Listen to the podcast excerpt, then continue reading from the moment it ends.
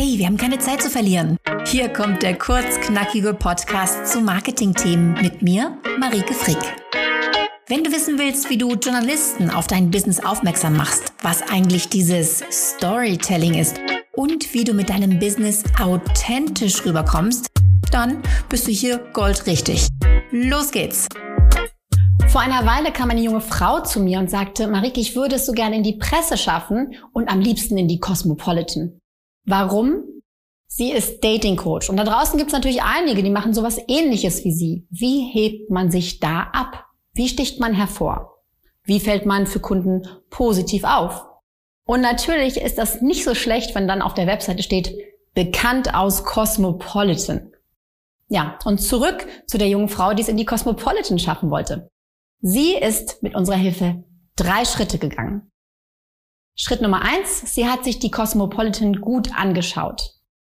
Das erste, was ich meinen Kunden sage, ist, nimm dir bitte das Magazin zur Hand oder geh mal auf die Webseite und schau, was dort so los ist. Also, was herrscht da für eine Wortwahl? Was für Themen finden dort statt?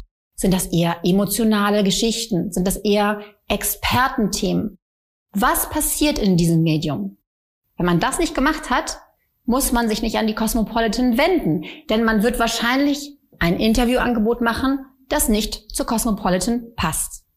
Das erste ist also, so langweilig es klingen mag, gute Vorbereitung. Welche Ressorts gibt es in diesem Magazin? Welche Rubriken entdeckst du? Vielleicht entdeckst du irgendwelche Themenseiten, die regelmäßig auftauchen. Oder du gehst auf die Online-Seite des Mediums, für das du dich interessierst und schaust dich da mal um. So hat es auch meine Kundin gemacht.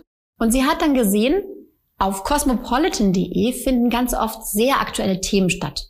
Irgendwelche aktuellen Geschehnisse werden aufgegriffen und für die Leserinnen aufbereitet. Und das war der erste Schritt für diese Kundin zum Erfolg. Schritt Nummer zwei, sie hat mit uns ein Thema gefunden. Meine Kundin wusste jetzt also, auf cosmopolitan.de finden aktuelle Themen statt. Und da hat sie mal geguckt, was passiert denn eigentlich gerade draußen? Und sie ist auf die Netflix-Serie Der Tinder-Schwindler gestoßen. In dieser Serie wird das Thema Love Scamming thematisiert. Und sie hat gesagt, hm, dazu könnte ich was sagen.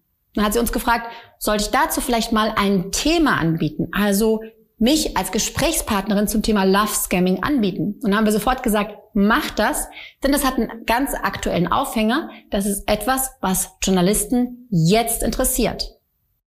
Schritt Nummer drei, sie hat Journalisten ein Gesprächsangebot gemacht. Meine Kundin hatte jetzt also einen aktuellen Aufhänger und hat dann ein konkretes Thema vorgeschlagen, ein konkretes Interviewangebot gemacht, hat gesagt, hallo, ich bin Dating Coach und ich kann Ihnen sagen, was es mit dem Thema Love Scamming auf sich hat und was man tun kann, wenn man davon betroffen ist. Das hat die Cosmopolitan interessiert. Es hat ein paar Tage gedauert. Dann hat sich eine Redakteurin zurückgemeldet und hat gesagt, ja, zu dem Thema würden wir Sie sehr gern interviewen. Und ein paar Wochen später ist Ihr Artikel erschienen. Und was steht heute auf Ihrer Webseite?